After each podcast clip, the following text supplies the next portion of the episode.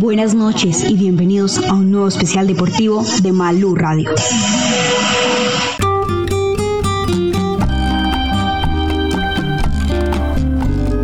Y después de esta gran victoria del conjunto colombiano en Lima, los acompañamos acá en el podcast de Malú Radio con la invitación a que nos sigan oyendo y nos sigan en todas las redes sociales. Quien les habla es Sebastián Quintero. Y para saber más sobre este análisis, les vamos a presentar a nuestro técnico, el DT de esta emisora, Juan Andrés Aiz. Adelante desde el norte de Bogotá. Bueno, primero que todo, buenas noches. Como resumen del partido, tácticamente podemos decir que en el primer tiempo a Colombia le costó hallarse, sobre todo en los primeros minutos. Le costó dejar de ser sometido entre un Perú que mantenía la posesión de banda a banda, manejó la amplitud de zona 2 a zona 3. Un Colombia muy replegado, un Colombia que no tenía salidas definidas, un Colombia que saliendo desde atrás con Jerry se limitaba a tocar con cuadrado, un cuadrado que fue el propositivo en este caso eh, ante el equipo reactivo de Perú.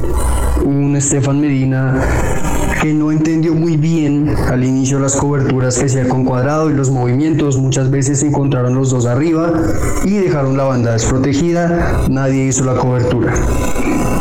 Sin embargo, Perú no supo aprovechar esto debido al buen manejo que tuvo la defensa. Eh, ya esto corresponde a las vigilancias defensivas que tuvo con Pablo Guerrero y con Cueva. Las referencias estuvieron muy bien marcadas. Esto pues evitó que Pablo hiciera daño y que Cueva hiciera daño y sobre todo la sociedad entre ellos dos y Carrillo por la banda izquierda eh, se controló muy bien, se logró neutralizar muy bien.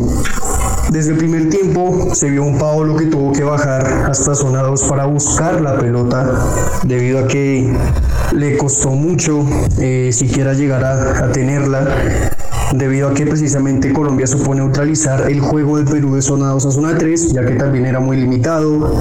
Em, las salidas este, eran más definidas por las bandas, unas vinculadas eh, que se hizo un desgaste tremendo en el partido para poder dar un dinamismo por la banda derecha y de igual forma un Tapia que no encontró un hueco o una manera de conectar establemente con Cueva.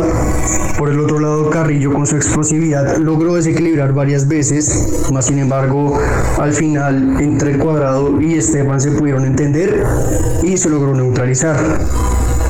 Ya cuando hablamos del gol, parte de una acción a balón parado, una segunda jugada. Si analizamos la jugada a primera instancia, nos vamos a dar cuenta de que los marcajes hacia Jerry Mina siempre estuvieron mal hechos, había un marcaje zonal por así decirlo, pero al haber segunda jugada, esto pues hay que aclarar que la segunda jugada altera absolutamente todo lo que se tenga planeado, eh, genera que Jerry que literalmente solo, que ni siquiera Tapia que lo estaba marcando pudiese saltar, sino que intentó con su cuerpo obstruirlo para que no pudiese llegar a saltar bien, más sin embargo Jerry, Jerry logra conectar bien y Colombia marca primer gol. Partiendo de eso, eh, fue un respiro muy grande para el primer tiempo que todavía estaba complicado. A pesar del gol, Colombia todavía no tenía un sistema definido o una idea muy clara. Por, el, por la parte de Dubán, se puede decir que a pesar de que fue extremo derecho, a pesar de que su capacidad es limitada, supo explotar lo que sabe hacer. Entonces, estamos hablando de que Dubán logró arrastrar las marcas tremendamente por la banda derecha. Nunca le ganaron en uno contra uno por la banda, o sea, al lado, debido a que su capacidad de ganar eh, en el uno contra uno es tremenda por la fuerza que tiene. De igual forma, Luis Díaz por la banda izquierda fue determinante en el 2 contra 1, generó mucho desequilibrio y entre él, Muriel y Duan se iban rotando para generar diferentes desplazamientos. Ya en el segundo tiempo, eh, un detonante sin dudas fue la expulsión de Miguel Trauco eh, por una imprudencia de Juan Guillermo Cuadrado y Perú tuvo que replantearse ese sistema de juego para lo que sería, reitero, el segundo tiempo. Entonces encontramos que Colombia eh, encontró una estabilidad que a lo mejor no fue tan visible en el primer tiempo con Gustavo Cuellar en el medio campo. Eh, mucha gente, me incluyo, no pensábamos que fuese a resolver de una forma notable y que el protagonismo lo tenía Mateus, quien por cierto marca el segundo gol. Eh, por cierto, también otro gol de cabeza, producto de otro centro. Entonces estamos hablando de una tendencia de que tres de los dos goles fueron por esta vía. Entonces estamos hablando de que en el partido que vimos, la acción a balón parado fue sin duda determinante para la selección Colombia. Y em, reitero, eh, Colombia aprovechó esta, esta expulsión para marcar lo que fue el segundo y tercer gol.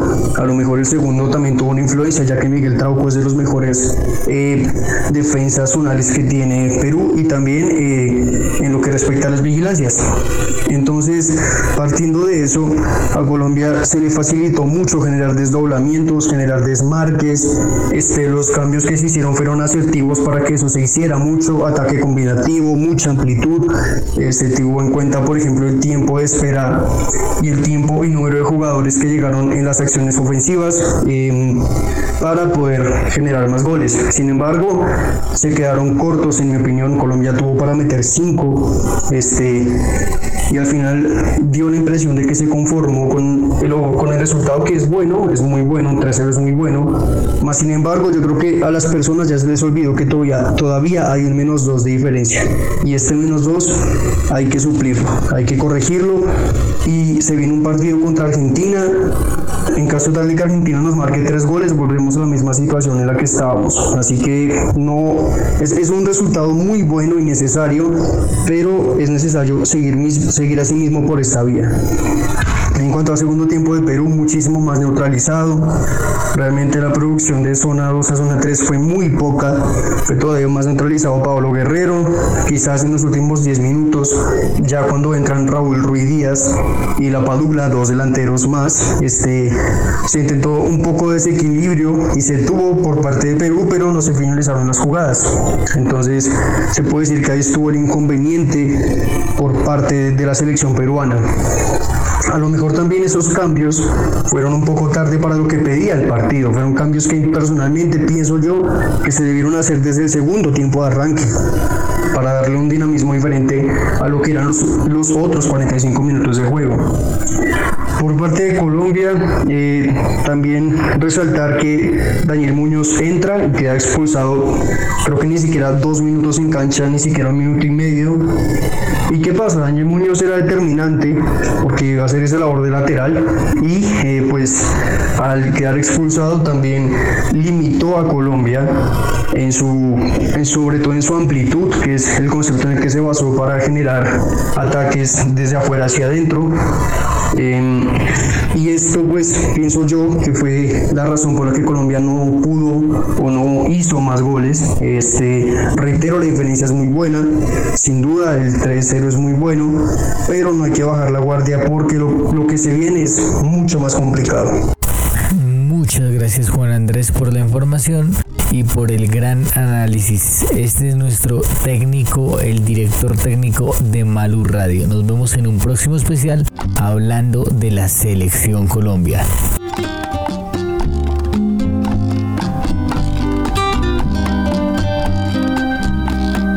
Malú Radio te acompaña a todas partes.